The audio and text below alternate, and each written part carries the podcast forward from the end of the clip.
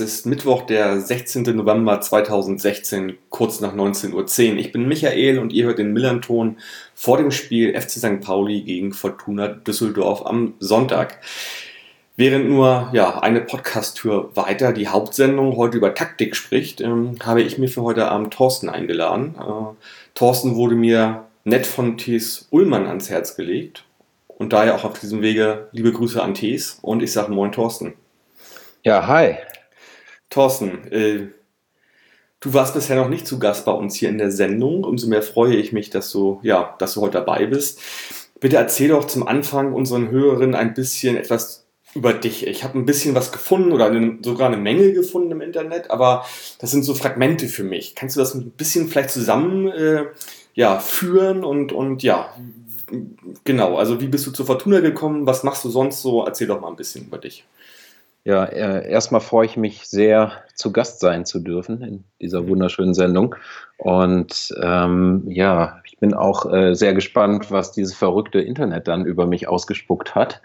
Ähm, ja, ich bin grundsätzlich äh, tatsächlich Düsseldorfer, hier geboren und ähm, habe ähm, ja, relativ früh äh, mal ein Fanzine gemacht äh, bei der Fortuna. Da waren wir komplett inspiriert von den Fanzines, die es bei euch gegeben hat damals. Also ich war natürlich Milan Toror äh, mhm. Abonnent und ähm, später hat unser Fanzine, äh, das ist eigentlich eine wunderschöne Geschichte, ähm, Comeback hieß es damals. Äh, wir, wir haben den Übersteiger geheiratet. Da gab es damals eine Hochzeit nach einem Spiel. Wir haben natürlich verloren. Wir verlieren ja eigentlich traditionell bei euch.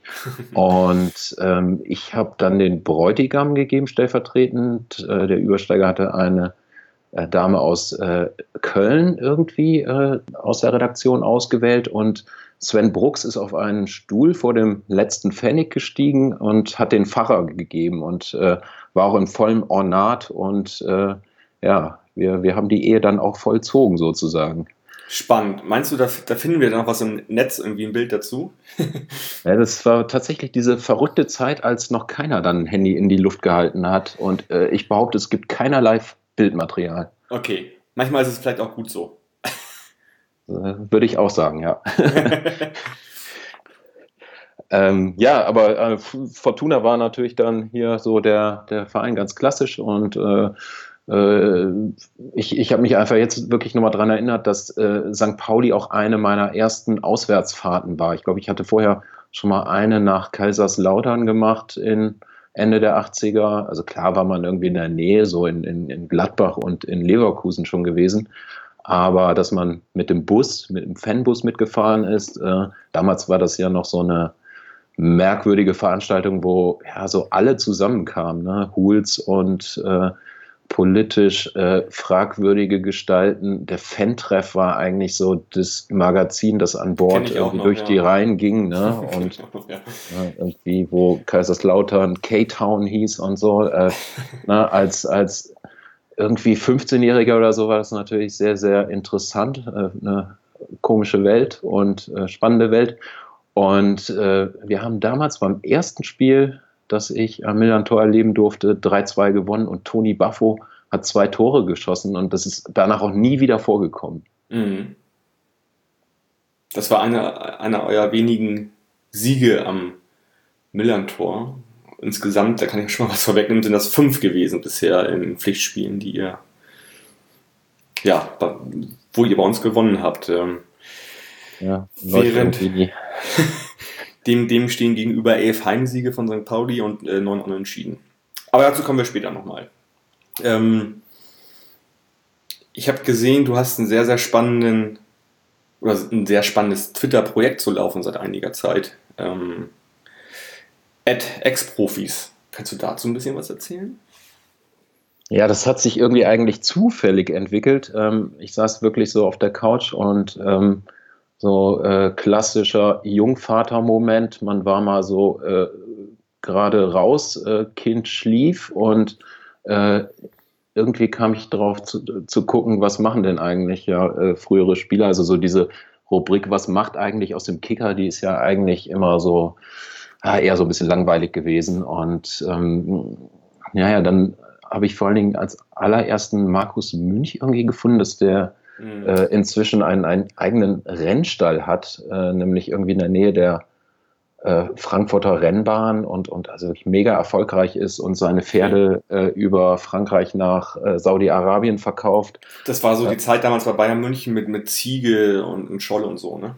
Genau, ja, der, der hat auch noch irgendwie, glaube ich, in Istanbul Champions League gespielt. Der hat eigentlich eine ziemlich gute Karriere hingelegt und äh, ist dann durch totalen Zufall, äh, ich habe natürlich dann irgendwann mit ihm auch, auch, schon ein Interview drüber geführt, ist er im, im, Pferdesport gelandet und ist da jetzt echt eine ganz große Hausnummer. Okay. Lustigerweise wird er gerade verdrängt in Frankfurt mit seinem Pferdestall von Olivers, Oliver Bierhoffs äh, äh, ja, irgendwie All, Allmacht-Fantasien, äh, äh der ja dieses DFB-Labor dort bauen will und äh, wenn das gebaut wird, dann muss Markus Münch da weg mit seinem Pferdestall. okay.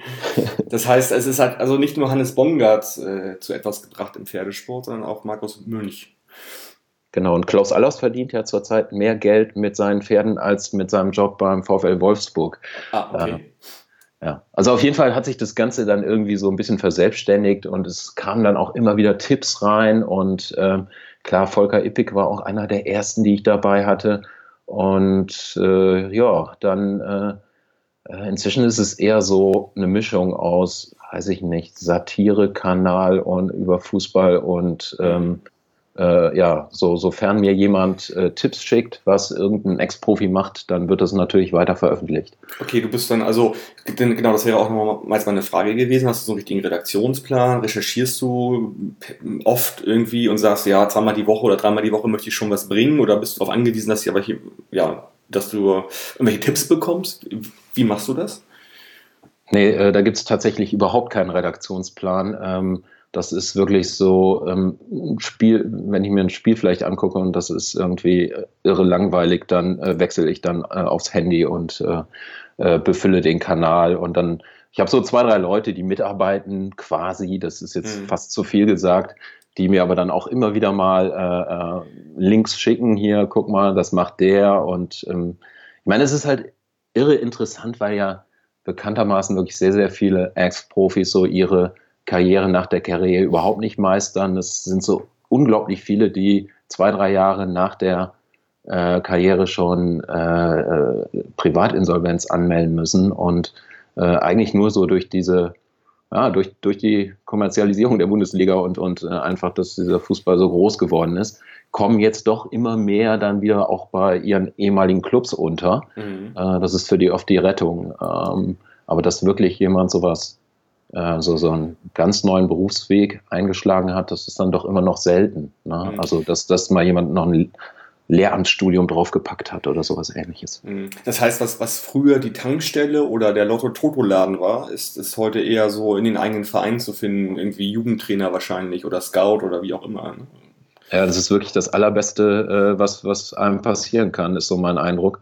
Äh, zwischendurch gab es auch noch so die Soccerhallen. Da haben sich auch ganz schön viele dran verhoben, weil äh, das natürlich äh, sehr viel Aufwand mit sich brachte. Also ich habe selbst immer hier in Düsseldorf in der Halle von Thorsten Wohlert gekickt, der dann immer ja. von morgens um neun bis abends um halb zwölf, wenn er uns rausschmeißen musste, äh, dort, dort gearbeitet hat und wirklich alles selbst gemacht hat. Und äh, für den war das, glaube ich, das Allergrößte, als er, ich weiß nicht auf welchen äh, Wegen, plötzlich bei Hertha als Chefscout gelandet ist. Und dort ist er meines Wissens bis heute.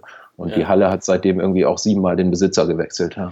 Das haben wir hier in Hamburg auch. Ich, also ich weiß, ich weiß nicht, ob es sie noch gibt, aber Frank Pagelsdorf hat hier auf jeden Fall eine Halle gehabt oder hat sie immer noch. Und auch äh, Carsten Propper meines Erachtens. Ähm, genau, die beiden fallen mir gerade da zu dem Thema ein. Mhm. Ja, kann ich mich auch dran erinnern, beziehungsweise genau, das war natürlich ein Tweet von mir, dass ich das äh, über diese beiden natürlich dann auch so als ihren äh, äh, Weg nach der Karriere äh, äh, verkündet habe. Ähm, aber äh, da sind auch viele inzwischen wieder ausgestiegen. Also und natürlich manche haben auch nur ihr Gesicht hingehalten und äh, ja. eigentlich haben das andere abgewickelt, klar. Genau. Irgendwann wird dann auch der Markt konsolidiert, wie das immer so ist mit neuen Sachen und äh, dann bleiben manche und manche bleiben halt nicht. Ne? Ganz genau. Also, aber ich spiele immer noch in der Ex-Thorsten Wohlert-Halle. Okay, verstehe.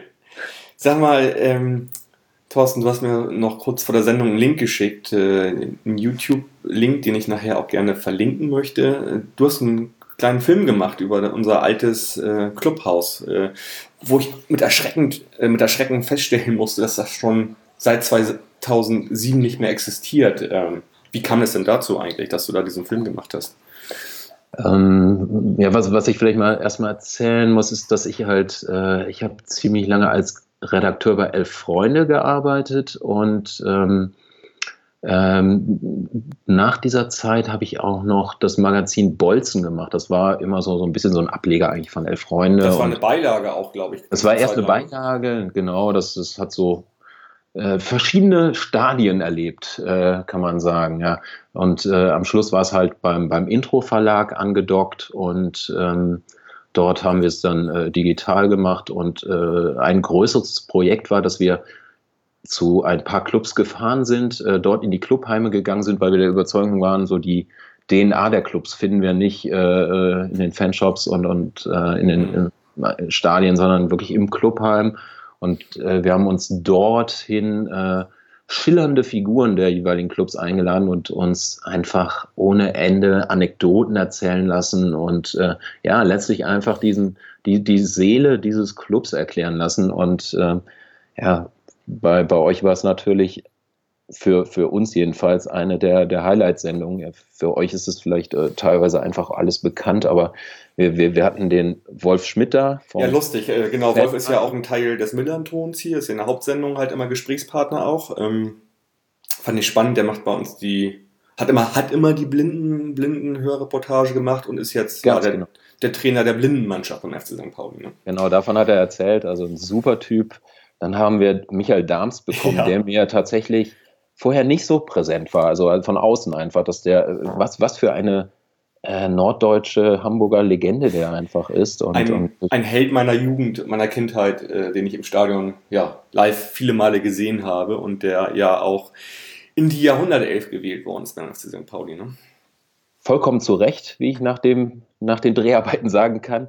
Und äh, für mich war aber auch ein Highlight, das passt auch wieder zu Ex-Profis, äh, Butje Rosenfeld. Ich weiß nicht, wie ihr den seht, äh, ob er äh, womöglich zu sehr äh, äh, als Boulevardmann äh, wahrgenommen wird, aber er war halt auch für, für diesen Film war er halt eine Bombe und äh, mhm. ja, und wir haben dann im Laufe, das war gar nicht eingeplant, irgendwie im Laufe dieses Tages kam dann plötzlich jemand um die Ecke und meinte, ey, die Brigitte, die alte Wirtin, die hat doch jetzt einen neuen Laden auf dem Kiez mhm. und ähm, geht doch mal bei der vorbei und ja, die hat dann auch nochmal einen, einen draufgepackt. Genau, ja, sie erzählt dann auch so die Anekdote, da die, diese eine Saison, wo wir dann nicht abgestiegen sind, letzte Minute, äh, Ivan Klasnic gerade 17 Abi geschrieben, der dann die Vorlage gibt auf Markus Marin und das ganze Stadion explodiert. Ne? Das war, ja, habe ich mich auch wieder mit Gänsehaut gerade, als ich das Video gesehen habe, zurückerinnert. Irgendwie ganz toller Moment war das für mich. Ja ja, also äh, war, war für uns äh, wunderschön und ich, ich kenne halt das alte Clubheim noch. Ne? Also eben durch diese Spiele da Ende der 80er, Anfang der 90er, wenn ich, wenn ich dann schon mal rübergefahren bin und ähm, ich, ich kann mich noch, für mich unvergessen ist äh, unser damaliger Trainer Pepi Hickersberger, der ist später weltberühmt geworden, mhm. weil er mit Österreich gegen die Färöerinseln verloren hat. Ich weiß, mit dem Torwart mit der Mütze auf. Ähm, genau. Knutzen wollte ich gerade sagen. Irgendwie sowas, glaube ich, ne? Ja, War es wahrscheinlich sogar, ne? Ja, ich glaube, ja, ne? Der hatte auf jeden Fall so eine unglaubliche Siegesserie am Anfang seiner äh, äh, Trainerkarriere bei uns. Dazu gehörte eben dieses 3-2. Aber ich weiß noch, dass alle Spieler vor dem Clubheim standen und von, von unseren Lokaljournalisten befragt wurden. Also da gab es ja auch keine Trennung. Also man konnte da damals als Fan einfach hin und hat mitzugehört. Mhm. Und da stand dann irgendwie so ein Ralf Lose und, und Toni Buff und die haben alle gesagt, wir haben keine Ahnung, warum wir gewonnen haben. Äh, wir, wir verstehen das System nicht und also haben die so äh, ne, und, unter drei sozusagen den, den Kollegen gesagt und ähm, ähm, waren überhaupt nicht überzeugt von dem Trainer und in der Folge hat er dann die größte Niederlagenserie auf jeden Fall auch hingelegt, äh, die, die es bei unserem Club jemals gab. Wahrscheinlich inzwischen aber auch drei bis viermal getoppt worden. Also das äh, äh, schlechte Zeiten gab es ja durchaus in den letzten Jahren und Jahrzehnten. Mhm. Um das nochmal kurz abzuschließen, äh, ja, wir nehmen Butchi Rosenfeld heutzutage eher so als, als sozusagen Boulevardmenschen, Reporter, Journalist äh, wahr. Ich glaube, viele wissen gar nicht mehr, dass er auch mal bei uns gespielt hat. Also kann ich mir gut vorstellen. Wir, wir hatten irgendeine alte Autogrammkarte von ihm dabei. Mhm, ja, ja. Und äh, aber ich, ich bin auch immer wieder, also wenn ich als, als Fußballjournalist gearbeitet habe, immer wieder auf Geschichten gestoßen, die ich gut fand, die er äh, auch recherchiert hatte schon. Und äh, vielleicht müsst ihr euch den nochmal anders angucken und neu bewerten. Ja, also ich sage. Breche eine Lanze für Mutje. Ja, ich sage es auch eher jetzt neutral natürlich, aber trotzdem wird er heute eher als der als der Reporter oder sag ich mal Journalist wahrgenommen. Das ist einfach so. Ne? Also ja, ist schon so ein Baby schimmerlos, ne? Ja, ja aber mhm. äh, auch schon so lange dabei, dass man es jetzt auch gar nicht vorstellen könnte, dass er irgendwie nicht dabei ist. So, ähm, mhm. ja. So jetzt hast du ganz viel erzählt. Jetzt muss ich trotzdem noch mal ganz direkt fragen: Was machst du denn eigentlich beruflich? Also du bist Journalist, oder auch? Oder? Genau, genau ja. Ich bin inzwischen freier Journalist. Ja. Ähm, und äh, weil das aber in diesen Zeiten, wie du weißt, äh, auch alles nicht mehr so einfach ist, äh, mache ich auch noch andere Sachen. Unter anderem arbeite ich bei einem Musikfestival mit, das New Fall Festival. Das, mhm. das gibt es in Düsseldorf und in diesem Jahr war das auch erstmals in Stuttgart.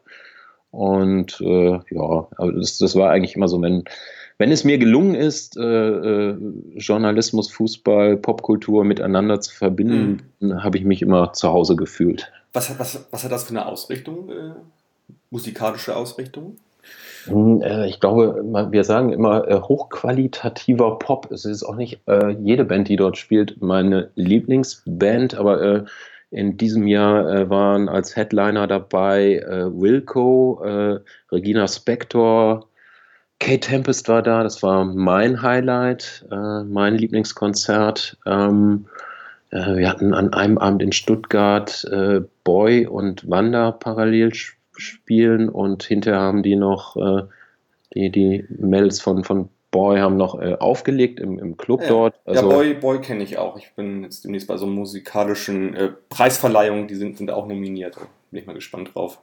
Und im vergangenen Jahr hat äh, T.S. Uhlmann bei uns gelesen. Äh, ah. Wir haben nämlich auch Lesungen dabei und äh, aus, genau. seinem, aus seinem Buch. Habe ich auch gerade gelesen im Urlaub. Äh, ja.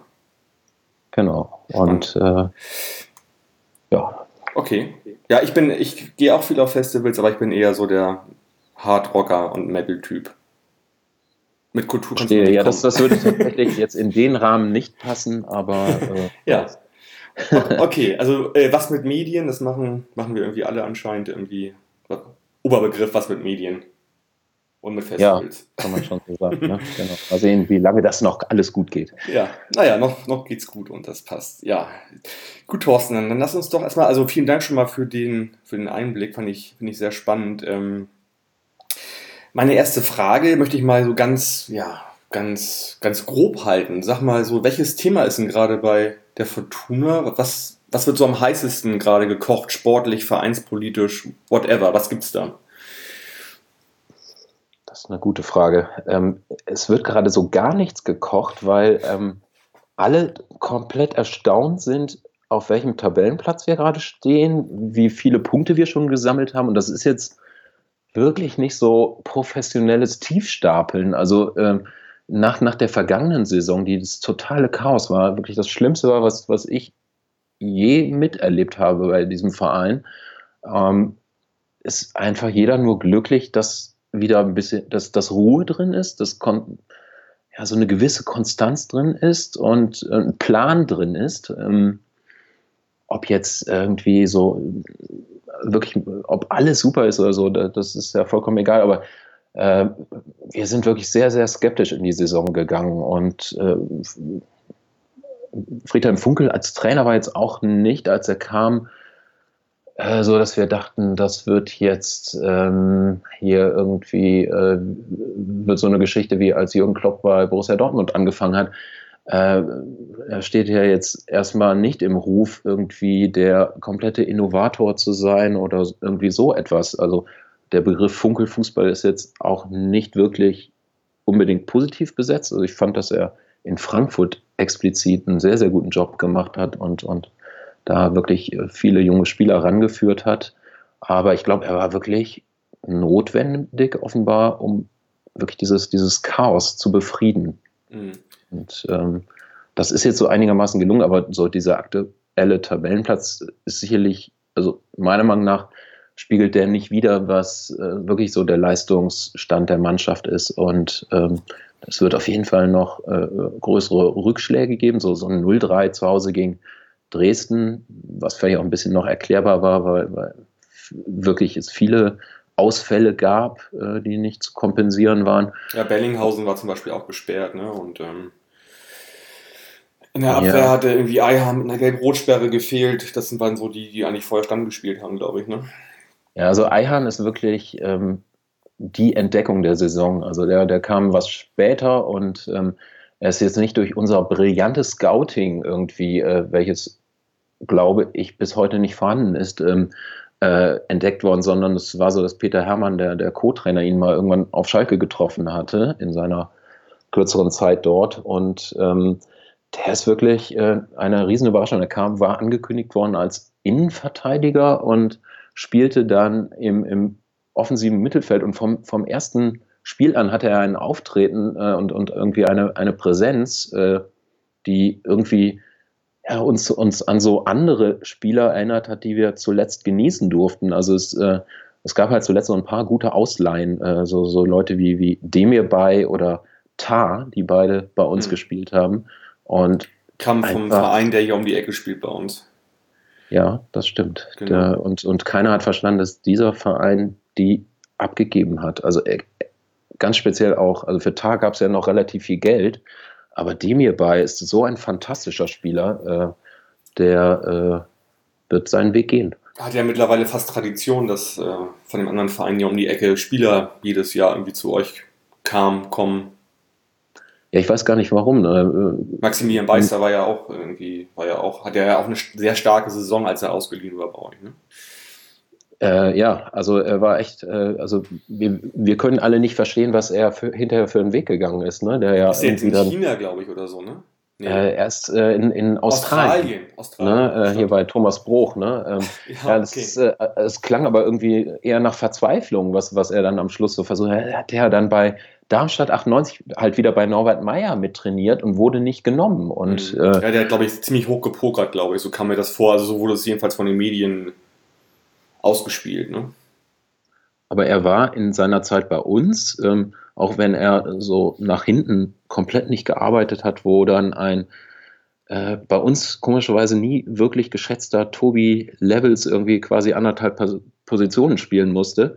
Aber nach vorne hat er halt wirklich war er der, die ausschlaggebende Figur, äh, war, warum Fortuna damals aufgestiegen ist. Ne? In der Relegation damals dieses legendäre Spiel gegen Hertha. Äh, da hat er auch wieder das, im, im Rückspiel das, das erste Tor nach, weiß ich nicht, 50 Sekunden, 30 Sekunden. Das Halbangst, die Halbangst-Relegation. Ganz genau, ja. ja. Der vorzeitige Fan-Erguss, ja, wie er auch genannt wird. Ja. genau. ähm, ja, aber äh, ja, ich weiß nicht, also diese, diese Nähe zu Hamburg, äh, wir haben eine Zeit lang hatten wir Asusi in Verdacht, dass er sein äh, komplettes, äh, sein komplettes Netzwerk äh, einfach dann in Hamburg, wo er seine Familie noch hatte, äh, dann auch angesiedelt hatte. weil wir hatten auch schon mal irgendwann so einen Manager, der von einem weltweiten Netzwerk sprach. Das war Thomas Berthold und der hat dann auch nicht abgeliefert, muss man sagen. Mhm. Also das ist so gerade so Trends, finde ich auch. Man sieht das öfter, dass halt Vereine in der zweiten Liga irgendwie was mit, mit, mit Erstligisten zu tun haben, so wie wir auch viel ja, von Dortmund bekommen haben in den letzten Jahren. Ich weiß gar nicht, wie es bei einem anderen Verein aussieht, aber wenn das bei euch so ist, das ist ja so, und bei uns, dann ist es vielleicht ein Trend, weiß ich nicht. Ja, wir, wir haben traditionell auch viele aus Leverkusen, was natürlich komplett nahe liegt. Ja. Ähm, ähm, gleichzeitig äh, muss man aber auch sagen, dass Leverkusen hatte ja eine Zeit lang äh, so, äh, es war quasi Prinzip bei denen, dass die unheimlich viele Leihspieler hatten, um zu schauen, was wird aus denen. Äh, die hatten sogar als einziger Club in der ersten Liga mal einen äh, Mitarbeiter angestellt, der sich nur um die Leihspieler kümmerte und, und von äh, X nach Y gefahren ist, weil es das hatte, weiß ich, waren das zwischenzeitlich 20 oder 30, also mhm. äh, da, war, da war es ja dann schon statistisch naheliegend, dass dann auch ein, zwei bei uns spielten, ja. Okay. Um das nochmal abzuschließen, auch mit dem Trainer, mit, mit, äh, mit Friedhelm Funkel, ich sehe so ein bisschen Parallelen zu Ewald Lien. Ne? Das ist so lange, lange im Trainergeschäft irgendwie und auf einmal ist er da und alle denken so, ach der jetzt? Und dann ist es dann aber doch ganz gut irgendwie und passt vielleicht. Ne? Ja, äh, wobei ich die beiden halt doch noch ein bisschen unterschiedlich wahrnehme, weil Ewald Lien ist dann für mich doch immer noch dieser Typ, der mir als äh, kleiner Junge kein Autogramm geben wollte, weil er damals halt äh, ja, sich nicht als Star gesehen hat und nicht äh, und fand, dass man keine, keine Autogramme von ihm haben sollen. Das macht er bis heute, heute konsequent so. Das hat er ja immer so gemacht. Ah, das macht er immer noch. Ja, das zieht okay. er so durch. Das, hat er, das sagt er auch in Interviews immer wieder. Er gibt keine Autogramme. Hm. Würde ihn auf eine Stufe heben, auf der er sich nicht äh, sieht. So. Das ist so ja, kann ich, kann, kann, ich alles gut äh, nachvollziehen. Äh, Friedhelm Vogel ist bei mir eher, gerade dadurch, dass er hier äh, aus der Gegend stammt und irgendwie eine starke Beziehung zu, zu Neuss hat und zum dortigen Schützenfest, dass er nie auslässt. Äh, das, das wird dann auch schön hier mal in der Lokalpresse breitgetreten und ähm, äh, ist natürlich von daher eher so ein ja, biederer Schützenvereinstyp so, ne? Und mhm ähm, man war natürlich schon sehr skeptisch, weil es war nicht nur Friedhelm Funkel, sondern ähm, wir hatten als Co-Trainer, von dem wir eigentlich doch auch immer überzeugt waren, Peter Hermann ist halt immer noch da. Ne? Mhm. Also äh, beide natürlich über 60. Und dann kam noch Erich Rutemöller als äh, Sportchef dazu, der in den letzten Jahren jetzt auch nicht mehr wirklich im Geschäft äh, äh anzutreffen war und äh, auch noch wahrscheinlich so in irgendwelchen baltischen Staaten als Berater Nationalfußball oder so. Ja, tatsächlich. Ich glaube, er hat für die FIFA ist so ein bisschen durch Afrika gereist so und ähm, er ist halt 71 und ähm, ohne ihm nahe treten zu wollen, ne, denkt man natürlich erstmal, äh, das, das kann es jetzt auch nicht sein. Ne? Ähm, äh, ich denke, es ist zu früh irgendwie über, über den zu urteilen. Der taucht auch nicht groß auf und musste auch irgendwann zwischendurch nochmal für die FIFA nach Afrika, weil er da zugesagt hatte. Äh, aber ähm, auf jeden Fall ist es inzwischen so eine äh, ziemliche so Köln-Leverkusener Fraktion bei, bei uns, äh, weil nämlich auch noch Frank Schäfer bei uns angefangen hat. Ich weiß nicht, ob man das überhaupt mitbekommen hat außerhalb Düsseldorfs. Der nee, ist jetzt so Nachwuchskoordinator. Ne? Also dieser Frank Schäfer mit AE, dieser äh, Mann, der den FC äh, Köln äh, gerettet hat zwischenzeitlich mal und irgendwie so als der Urkölner galt und plötzlich aber dann so, äh, so ein bisschen entsorgt wurde. Und ähm, der kümmert sich jetzt um den Nachwuchs. Und ne, also diese, also wenn man sieht, Funkel, Hermann, Rutemöller, Schäfer, das, das äh, hätte man vor ein paar Jahren, hätte man die halt eher so äh, irgendwo in, in Köln, Leverkusen und so weiter vermutet. Das heißt, es wäre, wenn man das mal so im Umkehrschluss sieht, so, als wenn bei uns irgendwie Leute aus, weiß ich nicht, vom HSV, vom VfB Lübeck, von Hansa Rostock irgendwas machen bei uns wahrscheinlich und das Sagen haben. Ne? Ja, ich glaube, das ist wirklich ein passender Vergleich, ja. ja. Aber gut, äh, der Erfolg gibt euch momentan recht. Ihr seid Siebter, habt, äh, ja, seid nur drei Punkte, glaube ich, hinterm Relegationsplatz, habt äh, nur zwölf Gegentore, fünfmal zu null gespielt und steht eigentlich sehr gut da, kann man einfach so sagen. Also letzte Saison habt ihr ja wirklich permanent gegen den Abstieg gespielt, obwohl ihr nie richtig ganz unten drin wart. Aber äh, das war halt eine richtige blöde Saison und bis zum, glaube ich, letzten oder vorletzten Spieltag habt ihr immer gegen Abstieg gespielt. Ne?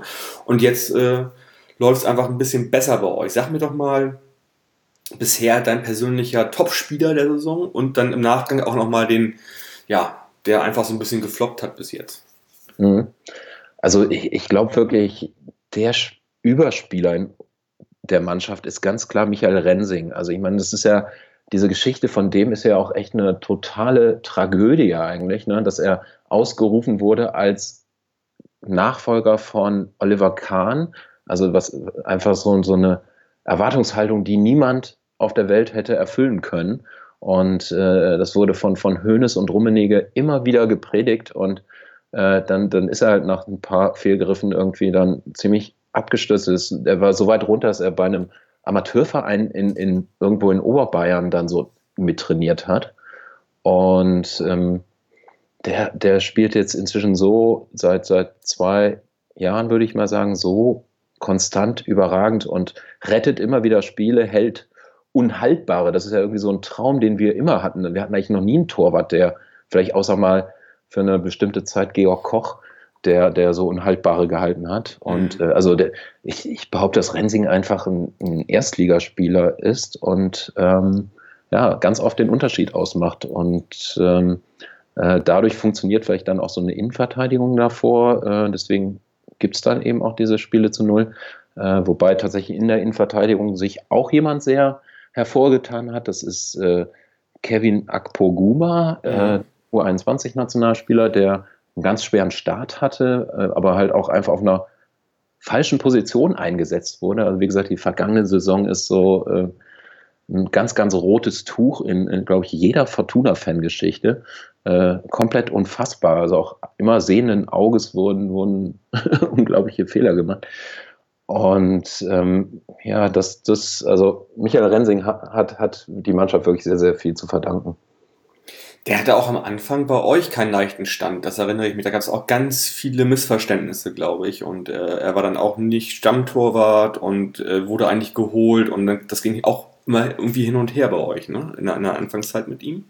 Genau, ihm ist eigentlich versprochen worden, dass er äh, Stammtorwart ist und dann war doch noch ein anderer da und ähm, dann wurde ihm nicht vertraut. Also ja, das, äh, genau, also der, äh, das, das passt alles zu seiner Geschichte. Also, mhm. also es freut mich total für ihn, dass er quasi jetzt zum Ende seiner Laufbahn, ja, also keine Ahnung, wie lange er noch spielt. Wie, wie alt ist der? Irgendwie ein paar 30. Ähm, dass, dass er jetzt wirklich nochmal so die Anerkennung bekommt, die, die er verdient hat und mhm. konstant spielt. Also mhm. mehr hat er sich all die Jahre nicht gewünscht. Klar. Wer, wer ja auch so gefühlt am Ende seiner Karriere ist, und das möchte ich dich unbedingt fragen, du warst gegen Dresden im Stadion, ne? Ich war gegen Dresden nicht im Stadion, okay. weil ich nämlich in Glasgow war. Das, äh, da habe ich nämlich eigentlich noch einen guten Fußballkulturtipp vielleicht zum Ende, ja. für, äh, da ja doch äh, äh, aus eurer Gegend ziemlich viele regelmäßig nach Glasgow fahren. Ich war nämlich nicht bei Rangers oder Celtic. Okay, frage ich nachher nochmal nach. Schreib sie auch. Genau. Äh, die Sache war, also, ähm, ihr steht gut da, aber ihr habt am letzten Spieltag gegen Dynamo Dresden zu Hause 0-3 verloren. Unter anderem zwei Tore von Gogia, der auch bei uns eine Vergangenheit hat und der gerade mega aufblüht irgendwie in Dresden. Äh, aber das 1-0 fiel bereits in der ersten Minute und die Vorlage gab Lumpi Lamberts. Und ich wollte dich eigentlich fragen, wie fühlt man sich im Stadion? Äh, freut man sich für ihn oder sagt man so, so ein Scheiß? ähm, ja, also wie gesagt, war ich nicht im Stadion, aber ich glaube, dass man tatsächlich, äh, es war ja auch wirklich so wieder in unnachahmlicher Art und Weise, wie er den, den Ball erobert hat. Ähm, ich glaube, dass man sich, ist freuen der richtige Begriff, aber auf jeden Fall hat es ihm jeder gegönnt. Und man ärgert sich nicht gefeiert man sagt und, so, das ist äh, okay oder so. Ich glaube, jeder, jeder gönnt ihm seinen Erfolg dort jetzt in Dresden. Er hat alles richtig gemacht, ähm, als ihn damals irgendwie die äh, Helmut Schulte-Gang nicht mehr wollte, ähm, äh, hat, hat er die für sich richtige Entscheidung getroffen. Und ich glaube, das ist einfach auch ähm, äh, der, der kann jederzeit wiederkommen und kann dann bei Frank Schäfer in der Nachwuchsabteilung anfangen. Äh, da gibt es, glaube ich, auch konkret schon eine Vereinbarung, dass das ja, passieren soll. Das stelle ich mir auch so vor eigentlich, dass der wieder zu euch kommt irgendwann, das ist ja ganz klar. Der muss, der muss zu uns zurückkommen. Also Fortuna ohne Lumpi, das ist halt äh, eigentlich nicht äh, zu ertragen. Ne? Und mhm. gleichzeitig konnte man natürlich äh, geteilter Meinung sein über wie, wie, wie er dann eben in der Saison gespielt hat, bevor er dann gehen musste, ja, aber äh, pff, äh, er hat einfach solche Verdienste erworben, äh, sich um den Verein. Das wird keinem mehr gelingen in, in, im modernen. Fußball. Also alleine, sage ich mal, der Fakt, dass er in vier Ligen für euch gespielt hat, ist, glaube ich, äh, das ist Wahnsinn. Ja, absoluter Wahnsinn. Und, und man hat ihn halt wirklich, ne, also vor jeder Liga wieder totgesagt und äh, dann macht er in der ersten Liga dieses Tor gegen Manuel Neuer in München, wo wir irgendwie kurz vor Schluss 2 zu 1 führen, natürlich noch 3 zu 2 verlieren, aber ähm, das, äh, das ist so, ähm, würde es einen Fortuna-Comic geben, wäre das definitiv ein, eine Szene, die darin vorkommen würde. Mhm. Okay. Ja, wer noch so ein bisschen an seinem Heldenstatus arbeiten muss, aber ganz gut dabei ist, ist Rufen Hennings, der ja auch einige Jahre bei uns gespielt hat und der ja nochmal ebenso kurz vor Transferschluss aus der englischen Liga von Burnley, die in die erste Liga aufgestiegen sind, in die Premier League aufgestiegen sind, zu euch gewechselt ist, hat oh, fünf Tore in zehn Spielen, euer, euer erfolgreichster Torschütze. Wie zufrieden bist du mit ihm? Ist es gut gewesen, dass er zu euch gekommen ist? Anscheinend. Also, aber. Ähm, ja, schon irgendwie eine total gute Idee, oder? Also den, den Torschützenkönig der zweiten Liga aus dem Jahr zuvor, irgendwie den irgendwie noch sich in den Kader zu holen, kurzfristig, wo genau auf der Position Bedarf bestand. Ähm, äh, muss man sagen, das war wirklich ein sehr, sehr guter Move. Ähm, wir hatten so die ersten Wochen das Gefühl, dass er ähm, nicht ganz austrainiert war. Also ich weiß nicht, das kannst du vielleicht nochmal erzählen, ob er vielleicht damals schon irgendwie so äh, wirkte doch etwas äh, bullig. So, äh, äh mhm. aber er hat da wirklich super gut reingefunden und, ähm, und naja, er ist halt wirklich ein Knipser, ne? Und äh, das ist sowas, ein Torwart, der Unhaltbare hält und ein Stürmer, der Knipser-Qualitäten hat. Das haben wir in den letzten 20, 25 Jahren ziemlich selten gehabt. Mhm. Das muss man einfach mal sagen. Ja. Ansonsten ist es bei uns so ein komisches Konzept, das muss ich vielleicht an der Stelle nochmal so, so äh, einschieben. Ähm, die haben halt wirklich ganz junge Spieler geholt und ganz alte. Also irgendwie, wenn man bei transfermarkt.de guckt, wird man, glaube ich, ganz, ganz wenige finden, die 25 bis 27 sind. Sage ich jetzt einfach mal so aus dem Kopf. Ähm, es sind so ein paar alte Strategen geblieben, so diese äh, Finks und äh, dieser Welt, ja, und äh, gleichzeitig halt diese ganzen jungen Spieler, die aus irgendwelchen äh, U-Nationalmannschaften stammen und wo man jetzt einfach schaut, klappt das oder klappt das nicht. Mhm. Okay. Julian Koch müsste eigentlich so mittelalt sein, aber ist auch nur ein Gefühl, weiß, weiß ich gerade nicht. Aber der ist tatsächlich jemand, der, der nicht so wohl gelitten ist, würde ich mal sagen, so in, äh, in der Fangemeinde und mhm.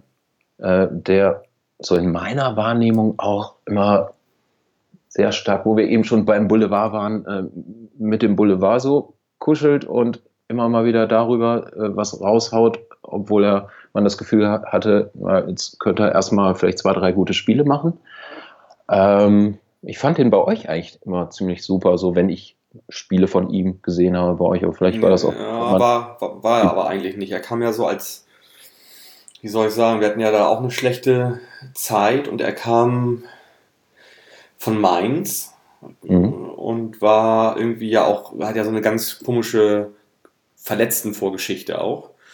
War genau. aber ja immer schon früher irgendwie so als, als so ein Top-Talent irgendwie gehandelt und hat dann aber letztendlich bei uns eigentlich auch nicht das gebracht, was wir gedacht hätten, dass er das machen könnte. Also war bei uns eigentlich auch eher so, nee, kam auch nicht so richtig gut weg, glaube ich, bei uns und nicht so gut an.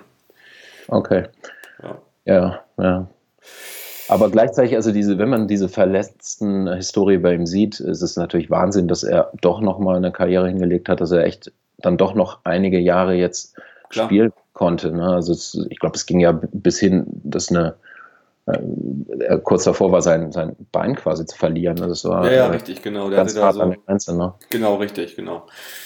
Ja. Und ich finde, ich habe mal von geguckt, so die Noten für ihn, die Spiele, die er gemacht hat, waren auch recht gut gewesen eigentlich äh, bei euch bis jetzt und ist dann irgendwie durch eine Sperre oder durch eine Verletzung, glaube ich, jetzt erstmal raus gewesen. Aber trotzdem waren die Spiele diese Saison eigentlich von ihm anscheinend ganz gut gewesen bisher. Ne? Hm, äh, das, in meiner subjektiven Wahrnehmung äh, war das äh, wechselhaft, sage ich jetzt mal. Ähm, aber äh, wahrscheinlich äh, haben die Menschen, die die Noten gegeben haben, eigentlich recht. ich, ich lenke mal ab und äh, obwohl man immer die Noten bring, bring, bring noch einen Spieler ins Spiel, der einfach so eine schöne Geschichte hat, die wieder so ein bisschen in, in die Lumpi-Richtung geht. Ähm, das, das ist Bebu, ähm, Spieler, der äh, tatsächlich. Stürmer, ne, bei euch. Genau, außen, der über außen kommt, ganz flinker äh, Mann, der ähm, vor der Saison eigentlich schon weg war, der sich so ein bisschen verpokert hatte und äh, ähm, also eigentlich hatte keiner mehr mit ihm gerechnet. Und bei dem ist so die schöne Geschichte, dass der halt in, in Düsseldorf in so einem klassischen Vorortclub groß geworden ist, nämlich in Garat, ähm, da kann man auch mal, äh, da, ne, wenn wir das Gespräch schon mit Tees begonnen haben, können wir ihn dann nochmal ins Spiel bringen und sagen, dass der, äh, wenn er in Düsseldorf auftritt, auch immer von seinen äh, Jugenderinnerungen äh, an Garat, äh, wo, wo er Bekannte hatte, erzählt. Und äh, Garat ist auch, wo äh, der, der Stadtteil, äh, wo die Broilers herkommen, eine Band. Äh, ja, gehe ich zu den Konzerten, kenne ich. kennen könntest, genau. Ähm, ja, also äh, das, das ist halt so äh, natürlich für Fußballromantiker dann doch immer noch die bestmögliche Lösung. Und wenn man sehen darf, wie der jetzt so aufblüht und gerade jetzt ähm, gegen Bielefeld hat er dann ein überragendes Spiel gemacht ein Spiel, das wir 4 zu 0 gewonnen haben. Also ich behaupte, ich habe es nicht nachgeguckt, aber ich glaube, unser letztes 4 zu 0 war 1985 tatsächlich gegen Bayern München, aber äh, danach gab es, glaube ich, einfach keins mehr. Na, immerhin. ja. Und er, und er ist, auch, doch eine ganz gute Saison, ne? Aber und er ist vor allem der Typ für eure entscheidenden Tore. Er hat drei bisher gemacht und zweimal das 1-0, ne? Und wo ihr dann auch 1-0 gewonnen habt, ne? Der Dosenöffner. Ja, Wahrscheinlich. Der, der Brustlöser. ja, kommen wir doch nochmal zum Spiel am Sonntag. Also, du hast schon gesagt am Anfang, äh, eure Auswärtsbilanz beim FC St. Pauli ist nicht allzu doll. Und ich möchte einfach mal eine These aufstellen. Also, wir hatten jetzt zweimal ein 4-0 von St. Pauli in den letzten beiden Saisons. Ähm, vorletzte Saison trifft Choi zweimal. Unglaublich. Ja, also der, der kommt, kommt rein, als gar nicht gespielt. Ne? Genau, den kannte keiner und der hat euch innerhalb von 16 Minuten mit 2-0 gleich zerlegt. Letzte Saison viermal T. Das würde ja eigentlich bedeuten, dass irgendjemand sechsmal trifft, dieses Spiel, oder? Ja, und vor allen Dingen jemand mit einem sehr kurzen Namen. ja. Also, ja, äh, vielleicht sogar mit einem Buchstaben dann nur noch oder, oder mit zwei vielleicht. Also so. Habt ihr da jemanden? Tja, nee. Miyachi ist es schon mal nicht. Und Burgos also ist es auch nicht. Ähm, ja. Hm, nee, weiß ich gerade nicht, keine Ahnung. Also, aber das wäre mal eine These. Sechs Tore macht jemand von uns. Ja, nicht, nicht gegen Michael Rensing, das kann ich dir sagen. Also auch wenn der diese Woche, wie ich gelesen habe, stark erkältet war, aber er hat, genau, hat angekündigt, dass er und, trotzdem und, spielen wird. Genau. genau. Ist, ist leicht verschnupft, wird aber wohl spielen. Genauso wie bei uns Boadus großer ja, Schreckensmoment gestern umgeknickt ist im Training wieder, wo er gerade wieder fit geworden ist. Aber es hat sich ähm, herausgestellt, dass es dann doch nicht so schlimm ist und er wohl auch am Wochenende spielen kann. Das ist bei uns jetzt auch ganz wichtig, irgendwie, dass einfach mal wieder Verletzte wieder fit werden und in, in Rhythmus kommen und ähm, ja, spielen, weil bei uns, das hast du ja selbst gesehen, sieht es ja momentan sehr düster aus mit nur sechs Punkten und äh, ja, wir müssen einfach schon jetzt gewinnen. Das, sonst, ja. Also das Ding in ja. Würzburg, da das 0-1, ich weiß nicht, ob du das gesehen hast, verfolgt hast. Ja, ich habe es schon so ein bisschen verfolgt. Ne? Also hm. und natürlich immer ein Auge drauf, weil ich wirklich äh, natürlich eine große Sympathie nach wie vor habe. Ne? Und, ähm, ähm, und, und das eben aus, aus dem vergangenen Jahr oder aus, nee, aus, aus vielen vergangenen Jahren äh, kenne, wie es ist, eben wenn man äh, in, in diese Spirale reinrutscht. Und äh, ähm, ja, also es wird nicht einfach, ne? Nö, das, also wir müssen jetzt punkten, punkten, punkten irgendwie. Und aber ich, ich, ich glaube an meinen Verein, an meine Mannschaft und äh, gehe trotzdem guter Dinge in das Spiel am Sonntag. Äh, Sonntag. Du wirst ja auch in Hamburg sein, Thorsten. Ähm, Endlich mal wieder. Endlich mal wieder. Wie viele der letzten Begegnungen waren Montagsspiele? Äh, vier, vier von fünf oder so? Sieben von neun? Ja, mindestens, oder? Ja, ich glaube, ich habe sowas gelesen. Ich bin mir jetzt nicht ganz sicher, aber ich glaube äh, total viele. Also ich habe immer diese Montagsspiele ausgelassen, weil das irgendwie nicht drin war und auch doof irgendwie so mit, wenn man schon dann nach Hamburg fährt. Und ähm, jetzt ist es natürlich ein Traum.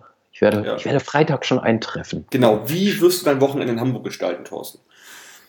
Ja, du hast mir ja schon äh, einen Tipp gegeben. Ich sage nur Hopperbräu. Ähm, aber äh, ja, ich, ich gucke noch so ein bisschen. Ähm, ich wollte mir am Freitag, äh, es gibt äh, offensichtlich in Hamburg eine unglaubliche Dichte von Geschäften, die schöne Magazine äh, anbieten. Und äh, mhm. da gucke ich ein bisschen was an. Sehr gut. Und äh, ja, äh, glücklicherweise hat mich äh, Airbnb äh, mitten in St. Pauli abgeladen. Äh, ja, da gibt es äh, so einige Möglichkeiten. Ähm, genau, können wir gleich nochmal besprechen. Ich habe nochmal Tipps für dich, aber du hast es ja auch schon gesagt, Hopperbräu, dann sage ich einfach mal, am Samstag ist bei Hopperbräu Grünkohl essen und Craftbier trinken, um das mal einfach einmal abzuschließen. Ähm, Ach, ich gehe, er wollte noch äh, in den Mojo Club am Samstag zu ähm, DJ Matt. Wurde mir sehr empfohlen, die, die Rollschuh-Disco, aber ich äh, werde, glaube ich, nicht auf Rollschuhe steigen. Ja. Das, wir wollen ja. jetzt nicht übertreiben. Kann ich dir jetzt leider nicht, nicht empfehlen, aber auch nicht abraten, weil es einfach nicht meine Musik ist, aber mach das mal, das hört sich gut an. ähm, weißt du, weißt du, weißt du generell, wie viele Fans äh, kommen denn aus Düsseldorf? Hast du was mitbekommen, wie der Kartenverkauf? Ich tippe mal, das ist äh, ab, abgenommen komplettes Kontingent wahrscheinlich. Ne? Ähm, mein Eindruck ist, dass jeder fährt. Ähm, Hatte ich dir davon auch schon erzählt. Also meine Peer Group aus Düsseldorf kommt mit 25 Leuten her. Das ist, glaube ich, ein guter Indikator, dass es halt relativ voll wird wahrscheinlich. Ne? Alle haben seit Jahren wirklich drauf gewartet. Also alle haben Bock und ähm, äh, montags war einfach das nicht drin. Das hat man, hat der eine oder andere vielleicht mal hinbekommen, aber ich glaube, diesmal fahren wirklich alle ausnahmslos. Ja, bietet sich an, Sonntag und dann Wochenende in Hamburg zu machen. Ne?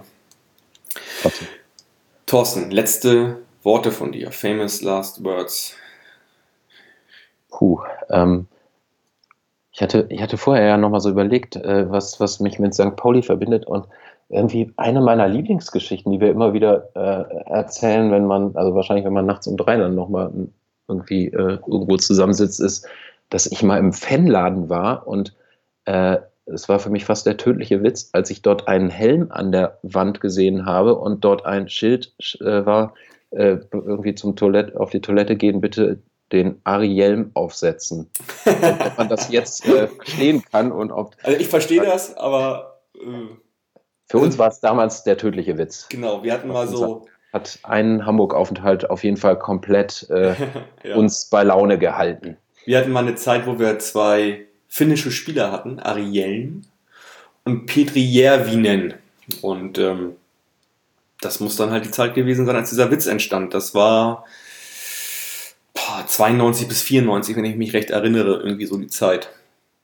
Genau, es war auch mit irgendeinem Relegationsspiel, oder? Wenn ich mich richtig erinnere. Hm, Vielleicht vertue ich mich auch komplett. Nee, ähm, also wir hatten das Relegationsspiel gegen die Stuttgarter Kickers 91, aber da waren die beiden noch nicht da. Die kamen dann irgendwie erst okay. in, in, der Folge dann der Zweitligasaisons. Und ich glaube sogar in der nächsten schon. Es war ja diese komische zweite Liga mit Süd- und Nordliga.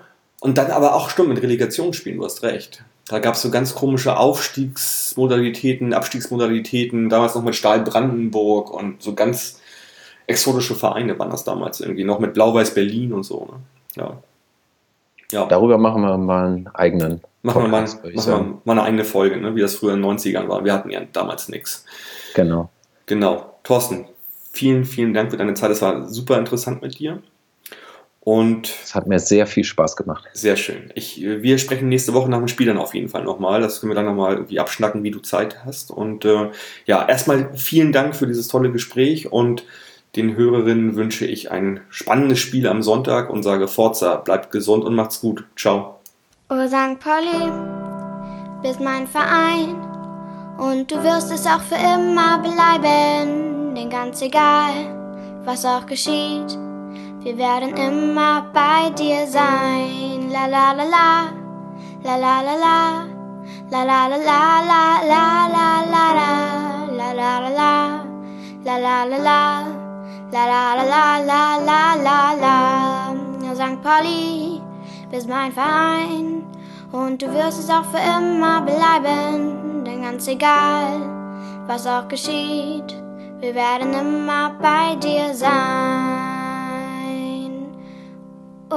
St. Pauli, bist mein Ver